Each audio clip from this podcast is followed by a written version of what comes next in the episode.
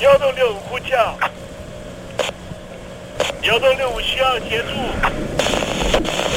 幺洞六五呼叫，幺洞六五需要协助。你在听吗？你在听吗？在听吗？你在你在听吗？人生如航行，去与返，载满多少故事？你要睡上下铺吗？后面这个地方。如果吵得太累的话，三天都没有洗澡，真的很累，地上就躺着就睡了。我有看到我父母亲，我现在是要去看父母亲的状况。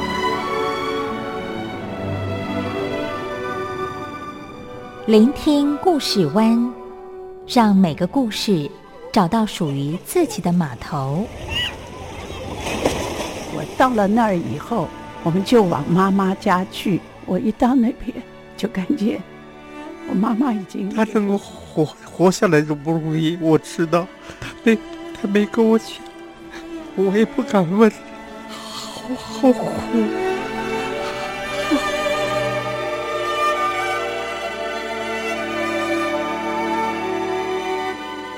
聆听故事湾，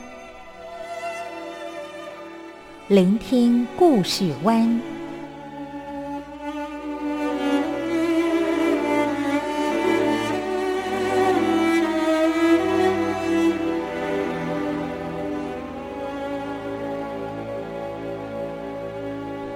故事总有一个停泊的港湾。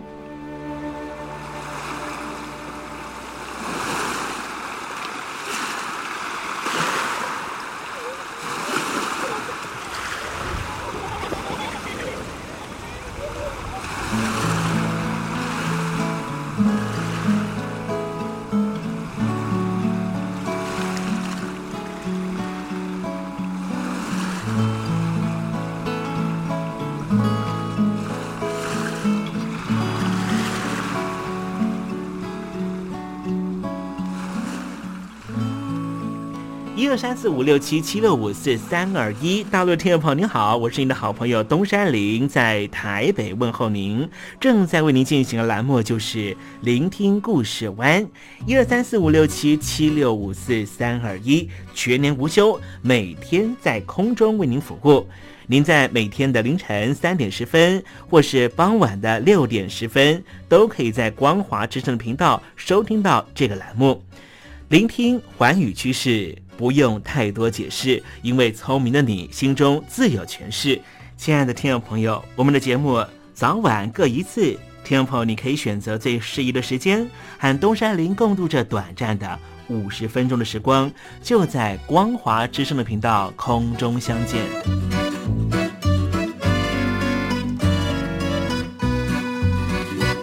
听众朋友，收听、聆听故事湾东山林的节目，到底能够听到什么样的内容呢？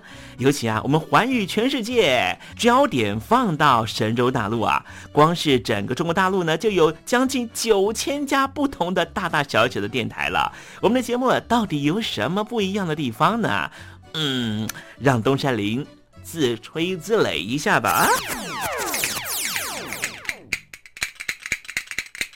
宫中频道何其多，赵钱孙李挺能说。热点平地上直播，仔细听来差不多。直播室外领导多，你说他能怎么说？开场才说茶黑窝，碰上土狼不敢摸。主播低头翻翻稿，导播左右反复搓，想到孩子泪婆娑。好了好了，都别说，且听东山林怎么说。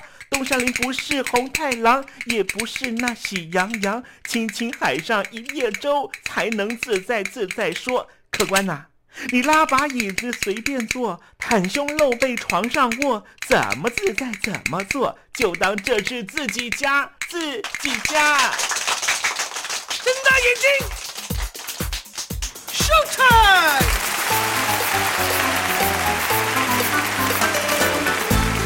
Hello，听众朋友，你好，我是你的好朋友东山林，在台北问候您。正在为您进行的栏目就是《聆听故事湾》啦。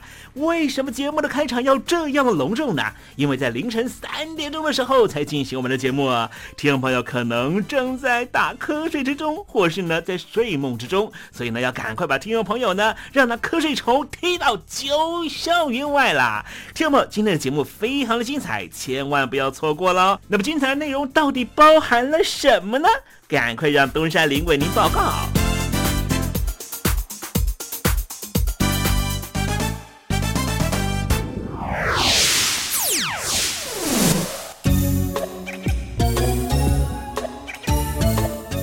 星期一，星期一，猴子穿新衣。最近缅甸呢，因为这个街头上面的抗议活动，哈，使得呢全球的焦点都放在缅甸这个地方。为什么呢？因为去年缅甸的大选呢，让那个军政府支持的候选人呢，竟然不到百分之十啊进入国会啊，所以使得呢军政府呢决定呢用铁腕政策啊，把这个民主派的所有的这个议会呃改选的结果呢，通通停滞掉，宣告它无效。然后呢，再把翁山书记呢软禁起来，好多老百姓走上街头抗议，而且呢也不畏生死啊。但是没想到呢，军政府呢却采取非常可怕的行动，就像是呢北京之前在一九八九年六四天安门事件一样啊，竟然是进行血腥的镇压啊。没想到呢，这缅甸的所有老百姓哈，完全不怕死，一起发起了全国性的大罢工啊。当老百姓没办法呢，透过了代议制度去监督这个执政的政府的时候，老百姓选择呢直接走上街头，向这个执政者呢表达自己的心声，能不能够得到呢最终的啊结果呢？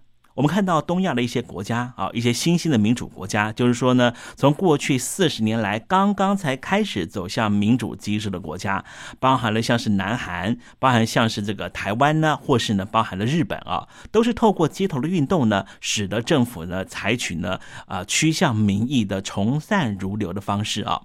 但是呢，我们看到一个呢，呃，相对来说，香港啊，之前北京不是说五十年不变吗？但是没想到呢，这两年的变化实在是太大了啊！一个集权的国家要怎么样面对老百姓走上街头呢？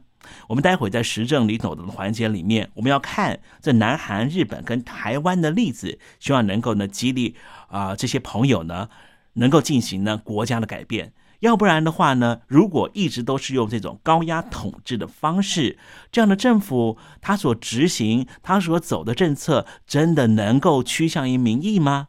国家并不是属于任何政党的，国家是属于人民的。待会在时政你懂得的环节里面，再跟听众朋友详细的介绍。那么今天节目的下半阶段要为您进行的环节就是文学星空。我睡着听爱情走过，只，不说却还听说，明天你的经过，我爱听爱情走过，心情很不好吧？我是张玉华，不管爱情走得多远，记得收听东山林的节目，心情一定可以快活不少。我睡着听爱情走过，只愿贴近耳朵。这里是光华之声，在台北发音。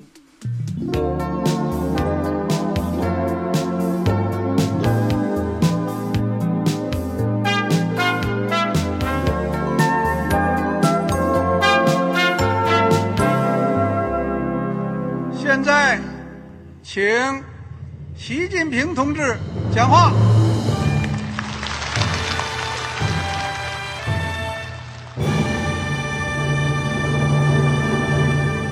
中国梦必须紧紧依靠人民来实现。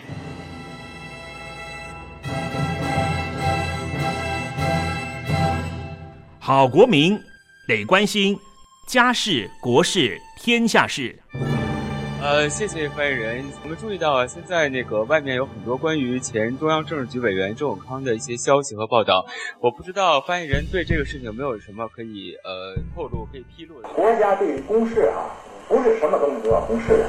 我只能回答成这样了，你懂的。那么作为天津市来说，每年要偿还的这个公路建设的贷款量有多大？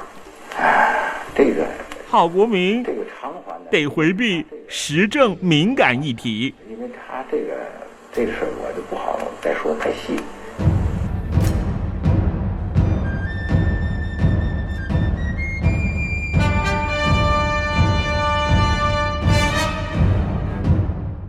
要坚持人民当家作主，坚持人民主体地位。任何官方不宜说太细，期望您体谅的话题，尽在时政，你懂的。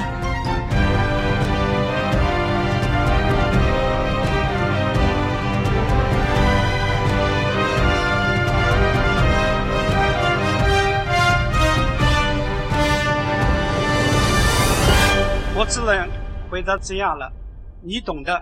那些官方无法为您说太细的事情，就让东山林为您详细的说明白。天婆早上好，晚上好，正在为您进行的栏目就是聆听故事湾。此刻为您进行的环节就是时政，你懂的，一同关心焦点话题。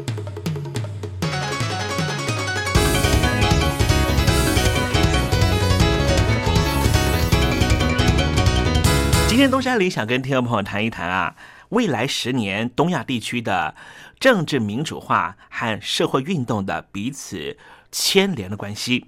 一九五零年代到一九六零年代末期，日本的学生运动以反对和美国政府间的安保条约为主要的诉求，蓬勃的发展。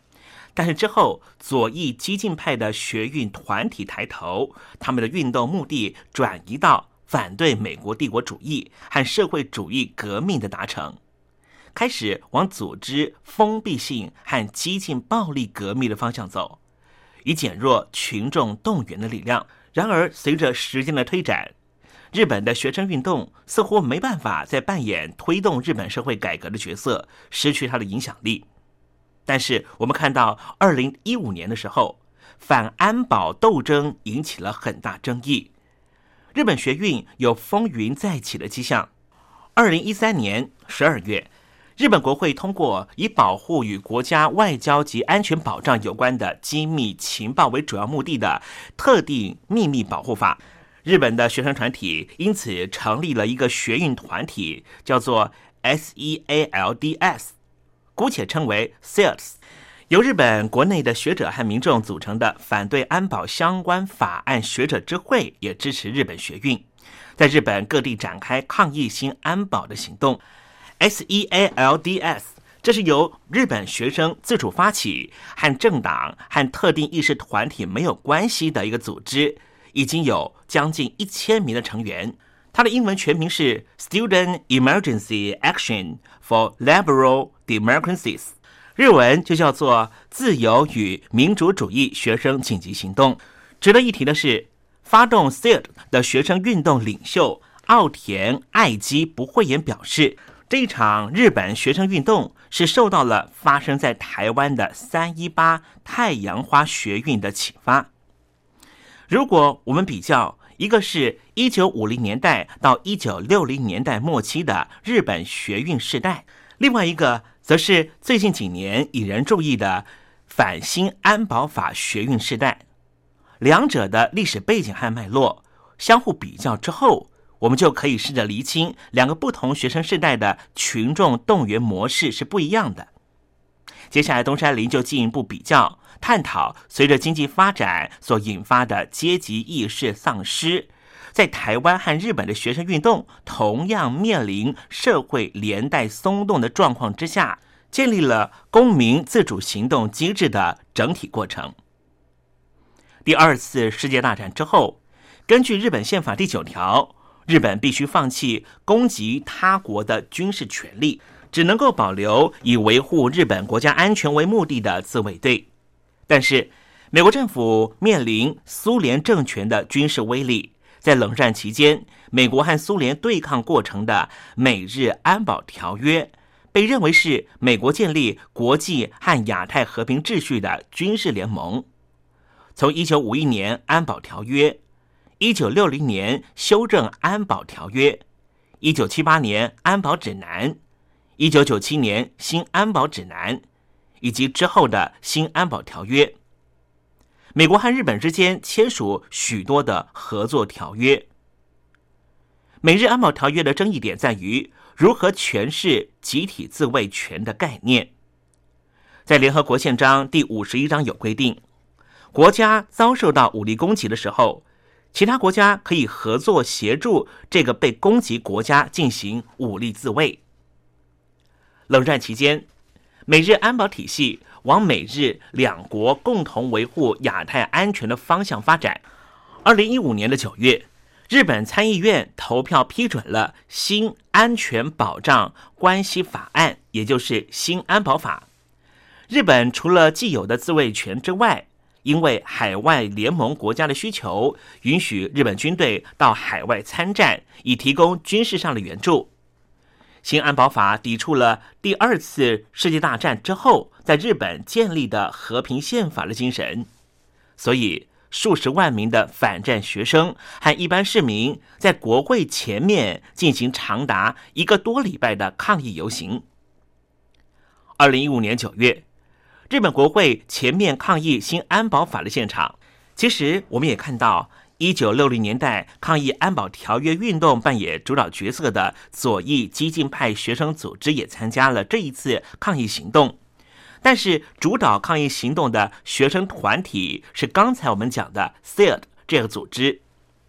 在日本长期以来研究学生运动的历史社会学家小熊英儿教授认为，在一九六零年代反安保法学运发生的时候，日本乡村之间的社会连带力量非常坚固。无论是执政党自民党，或是在野党的支持者，几乎都属于社区的共同体。他们会彼此帮政党拉票和支援。例如，支持自民党的社区共同体，像是自治会、町内会；支持在野党的，像是日本社会党这些的改革派社区共同体，包括了劳工团体、公务员工会、教职员工会。另外，文学家、艺术家，在日本的韩国人以及学生自助团体都属于左派团体，因此学运和社运的群众动员模式也是属于共同体为主。例如，学生在学生宿舍组成行动组织，劳工以工会的名义参加社会运动，一般市民以商店工会、安保法读书会。大学教授团体等名义发起社会运动。然而，在一九六八年，日本的全共斗学运发生的时候，群众动员模式开始有些转变。因为日本经济起飞，都市化和个人主义抬头，瓦解了乡村的社会连带力量，共同体的凝聚力越来越弱。全共斗学运所发生的主要原因。在于受到战后经济发展的影响，大学升学率急速上升，大学文凭商品化以及学费高涨等等问题，在日本社会急速进入战后资本主义经济高度发展的过程所发生的现象，因此不属于任何共同体学生以个人名义自由参加学运，以抗议大学教育大众化与学电化的趋势。Tilly 和 Crossley 是美国非常知名的社会学者，他们认为，在以密切的人际网络为基础的社会连带力，如果人们感到社会上的不公平，则容易建立彼此的认同感，以推动社会运动。在台湾研究基层社会运动的何明修教授认为，群体内部的凝聚力越强，则容易采取集体行动。凝聚力强的社区连带力，对于学运、社运的群众动员带来非常大的正面效应。但是，像是小熊英二研究日本学运的研究显示，在战后经济急速发展过程，日本乡村的共同体社会连带力逐渐瓦解，大学生以个人名义自由的参加学运。共同体的组织动员能力明显减弱，在这种情况之下，激进的左翼学生团体认为学运组织的松动和去中心化让他们感到十分恐惧，所以就建立非常封闭、凝聚力和束缚力都很强的学运组织。而这些学运组织也试图要控制松动的组织成员间的关系，因为他们透过激进的革命精神绑住参加学运的成员，以暴力手段制裁不尊重组织规范和社会主义革命精神的成员，最后导致于自己人打自己人的血腥斗争暴力。在一九七二年二月间，在日本长野县清井泽就发生了联合赤军威胁人质的事件。这个联合赤军是日本非常知名的激进左派武装暴力团体。他们在这起事件中杀害了成员，被称为叫做“浅间山庄事件”，就是非常有代表性的例子。看到了残忍的学运成员间内斗结果，学生和一般市民。就对于学运感到十分绝望。一九七零年代之后，日本学生运动潮流渐渐失去它的动员力量，也开始没落。日本学者小熊英二，他探讨日本学运和社会结构之间的关系。他说，一九七零年代到一九八零年代，日本的工业化社会蓬勃发展。经济繁荣和雇佣的稳定，支持着日本执政党自民党的长期政权，导致公民对于社会参与失去了兴致，学运也处于停滞状态。但是，经过一九九零年代之后的泡沫经济的崩溃以及长期的经济萧条，日本年轻人开始感到对未来发展的危机感，尤其是二零零八年。全球性的金融风暴发生之后，青年失业人口暴增，则开始产生政权的流动化和社会运动再起的趋势。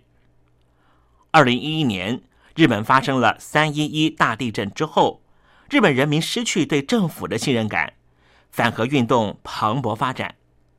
就像刚才讲的，日本的乡村社会共同体的连带已经失去它的凝聚力，因此。二零一二年，首相官邸前的反核运动发生的时候，学生以及各年代的社会人士是以个人的名义参加的，透过和平的方式推动社会运动，以带动广泛的群众参与。从那个时候开始，日本的一般市民就开始认为，社会参与、社会运动以及游行的常态化、日常生活化，就是日本社会改革的重要步骤。我们观察这几年日本反新安保法风波，学运团体 SID 扮演核心角色，主要成员是明治学院大学、国际基督教大学以及上智大学等东京都市区私立大学为主。这和一九六零年代的学运时代是不一样的，没有特别强烈的共同体意识形态或是激进左派社会主义革命精神。他们采取以反战和保护日本和平目的聚在一起的自由参与模式。参与 SID 的大学生打扮都非常的时尚，抗议剧的戏码也是以 Hip Hop 嘻哈音乐的演奏方式来对抗新安保法的歌曲，来进行他们的诉求。这也受到新时代日本年轻人的注意。虽然说台湾和日本的学运历史和社会脉络有非常大的差异，但是台湾的太阳花学运和日本的反新安保法学运确实有一些类似的地方。第一个共同点就是，这学运无论是台湾或是日本的，都有反对黑箱和反对程序不正义的精神。当初日本国内对于新安保法持反对意见的人。将近过半。随着东京当局不清不楚的解释，反对的舆论就不断增加。在多数人认为这法案违法宪法第九条内容的精神的情况下，日本的安倍政府所采取的行动，竟然是重新解释日本和平宪法，以落实安保法案。而在代议政治方面，日本国会也没有办法有效的对日本民众进行解释。民众有疑虑的情况之下，又强行的把安保法案审核通过，许多举动都和台湾的太阳花学运时期的反黑箱诉求非常类似。三一八学运发生的时候，立法院在台湾方面就要审查的是海峡两岸服务贸易协议，简称为服贸法案。在没有完整解释清楚，而且多数民众对内容有争议的时候，强行的包裹通过这个法案，也引起台湾民众的反感，因此引发出了大规模的社会运动。第二个类似的地方是什么呢？台湾和日本的公民都对政府非常不信任，无论是日本政府或是台湾政府，都对争议相当大的法案说辞反复。造成人民不信任心理越来越严重。第三个类似点就是法案攸关国家安全。新安保法虽然是讨论军事，而太阳花学运所针对的服贸协议，则是台湾和中国大陆之间的贸易问题。两者看似不同，但是实际上，台湾和中国大陆存在着非常敏感的政治关系，具有诸多漏洞的服贸协定。确实让台湾人民感受到区域安全会受到威胁。本质上来说，两场学运都隐含着对于国家安全的忧心。以日本学运来说，对战争立场可以从这一次的安保争议中展现出来，反战的理念和新安保法案几乎是相违背的，也引发了日本人对于国家安全的顾虑。最后一个类似点就是。台湾和日本的年轻人都面临失业或是日益扩大的贫富差距的问题。对于国家安全的观点来说，战后台湾始终面临着和中国大陆之间的外交紧张关系。因此，在一九五零年代到一九七零年代国家威权体制的脉络之下，学运不断的发展。一九八零年代之后，台湾的学生团体开始思考。台湾内部的大学民主化的问题，也有声援反公害等社会运动。台湾解除戒严，加快了民主化的脚步，学生团体之间的合作关系越来越密切。一九九零年代，台湾发生了野百合运动之后，学生运动所诉求的议题逐渐由政治议题移转到社会议题，比方说大学法修正运动。学生参与校务、废除军事教育、环境生态问题、农民运动以及反核议题。两千年之后，大学自治、反对学费上涨、反核等社会议题引起许多注意，也引起许多学生开始参与社会运动。专门研究台湾学生运动，尤其是生态环保运动的何明修教授，他就说。台湾政治自由化的初期，也就是一九八七年解除戒严到一九九二年，就是废除老国代前后的这段期间，社会运动和社区的社会连带是有密切联系的。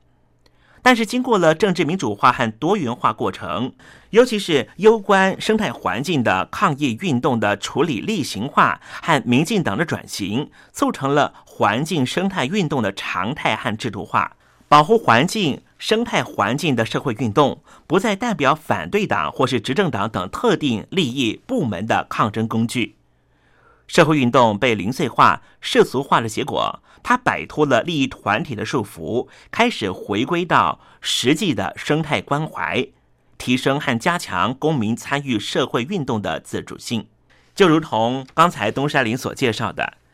日本和台湾的学生运动和社会运动的历史背景和社会脉络爬出之后，我们可以发现，一九六零年代日本学运的主要原因在于对于日本战后经济繁荣和资本主义迅速发展所带来的恐惧感和压力。但是最近这几年，以反安保法为契机的学生运动。面对了泡沫经济崩溃之后的长期性经济萧条和生态环境受到污染等社会议题，年轻人对于未来的危机感成为主要的运动动机。在台湾社会方面，台湾民主化之后，人民对于政府和政党的不信任感越来越强，与日本的学生运动一样。失业和环境议题，以及贫富差距扩大的社会议题，促成台湾公民参与社会运动的自主性力量。卡斯多这位教授，他认为，在现代的资讯网络社会，组织、个人以及资讯的流动，促成共同体社会联动的松动和组织的去中心化。这种社会的联动松动，加强了公民摆脱利益团体的束缚，以个人的名义自由参加各式各样的社会运动。Right，这位教授也说，不少公民是透过父权式参与治理等公民统治模式，主动尝试社会问题的解决。社会运动已经成为公民往直接民主发展的重要步骤。在日本。因为乡村共同体社会连带力的瓦解，政党没有办法动员大量的民众支持者。在台湾也是如此，社会运动、学生运动不再是代表政党利益的工具。社群媒体等资讯网络社会的发展，也加快这些社会联动的松动和组织的去中心化现象。因此，无论在台湾或是日本。公民对于政党、政府和企业保持独立的立场，发挥他们自主性参与社会行动的现象，这将会成为未来十年东亚社会的发展趋势。而这种更加的偏向直接民主的发展，会不会低渗到中国大陆地区呢？值得我们继续的观察下去。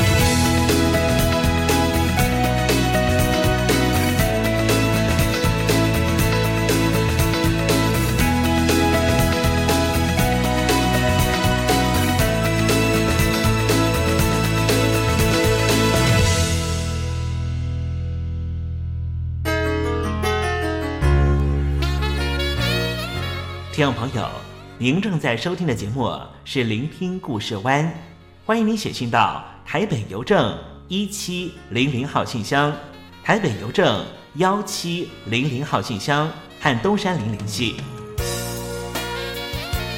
东山林就是东边的山里有只麒麟的东山林，东山林等候您的来信哦。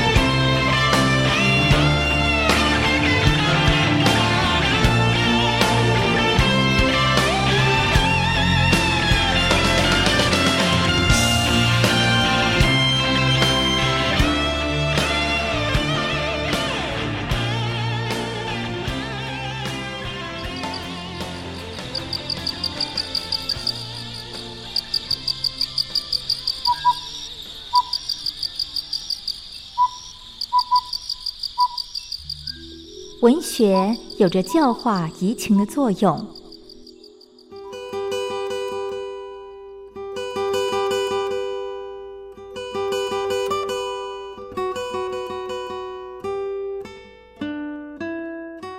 它开辟了你我的视野，转变我们的气质，陪伴我们度过生命中的每一段起伏跌宕。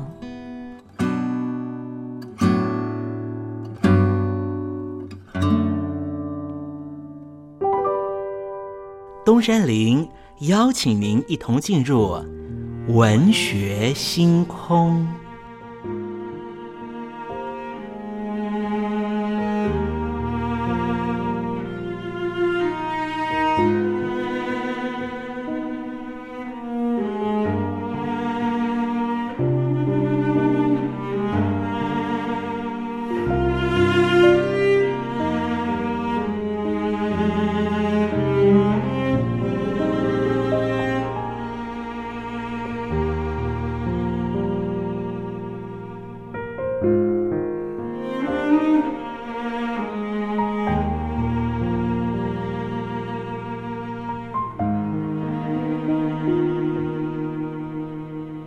文学星空。文学带给我们的不是抽象艰涩的僵化信条，而是活生生的生命经验。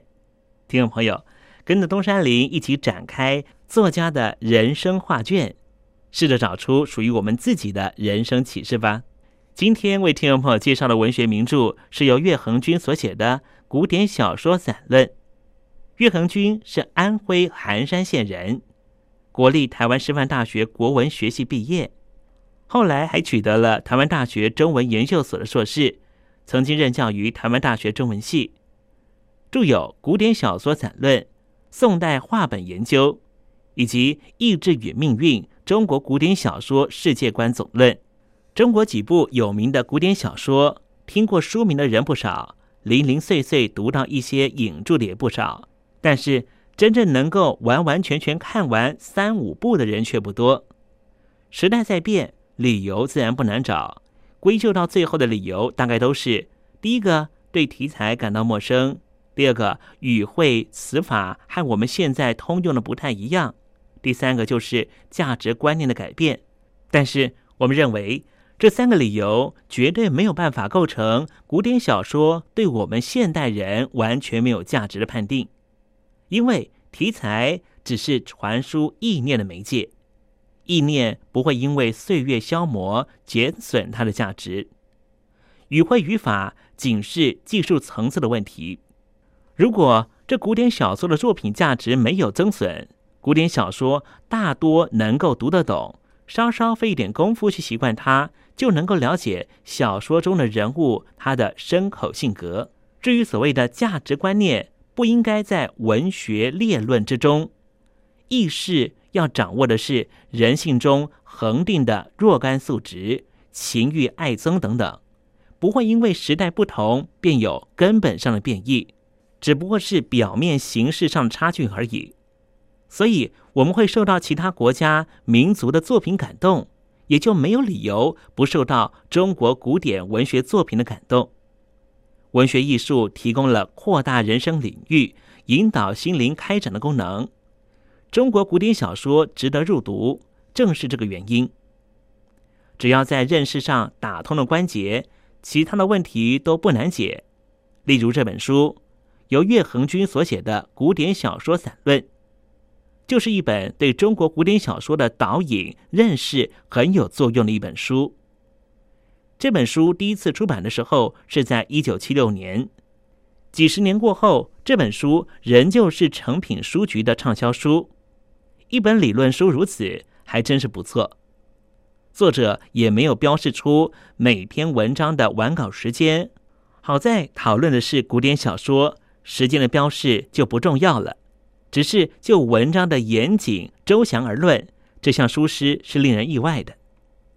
十篇论文中，大概可以分成两类：一类是以某种古典小说之全部或是部分做探讨；另外一类则是以。整个文学领域中的某一个概念加以探讨，有小题大作者，也有大题小作者。岳红军表现了在文学领域中博大精深的素养。作者固然受到学术的训练，可是却没有因此而限制了自己直述己见的才气，反而使得他的论点更为的坚实有力。我们并不容易见到作者对许多通俗古典小说的褒贬，然而就许多人已经熟悉的题材中，不以利益为高，仍具有自家风貌；不以古来迁就今，也不因今而非古，在法度上游走自如，屡有创建。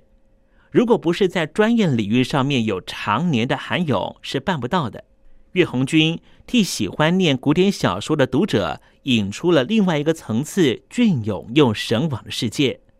读过这本书，从此之后对万本的古典小说一定会有更上一层楼的感受。好了，听众朋友，今天的文学星空为您点亮的文学名著，就是由岳红军所写的《古典小说散论》，希望听众朋友能够拨冗阅读。当我们进入这本书的境界，透过反省思索，一定可以获得踏实的心得。文学星空，我们下回见了。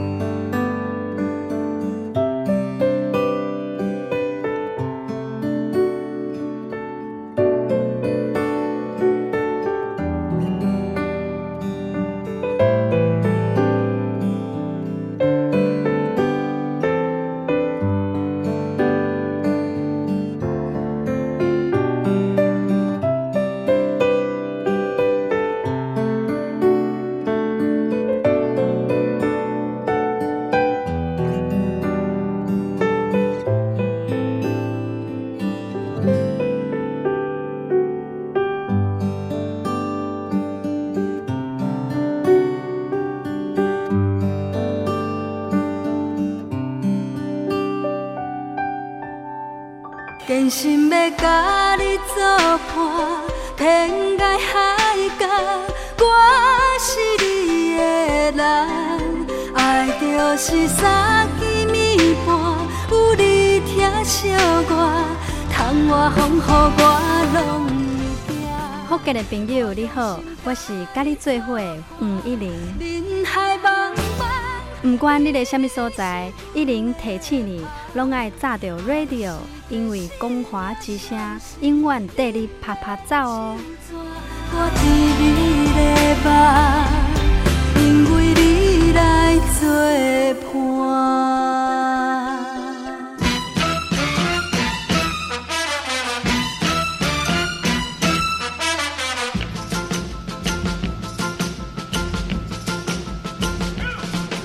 觉得生活无聊吗？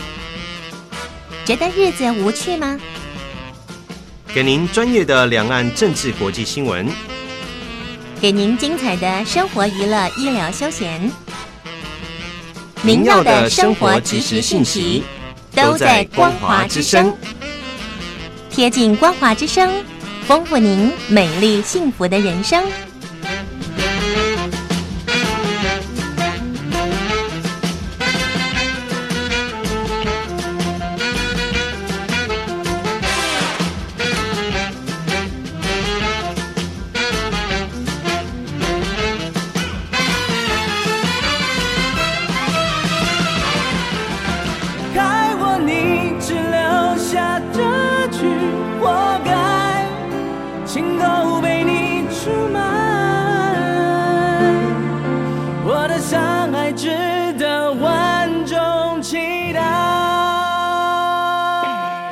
海峡两岸的朋友您好，我是刘允乐。不论你在哪里，不论你正在做什么，都要允许自己快乐哦。伤害值得万众期待。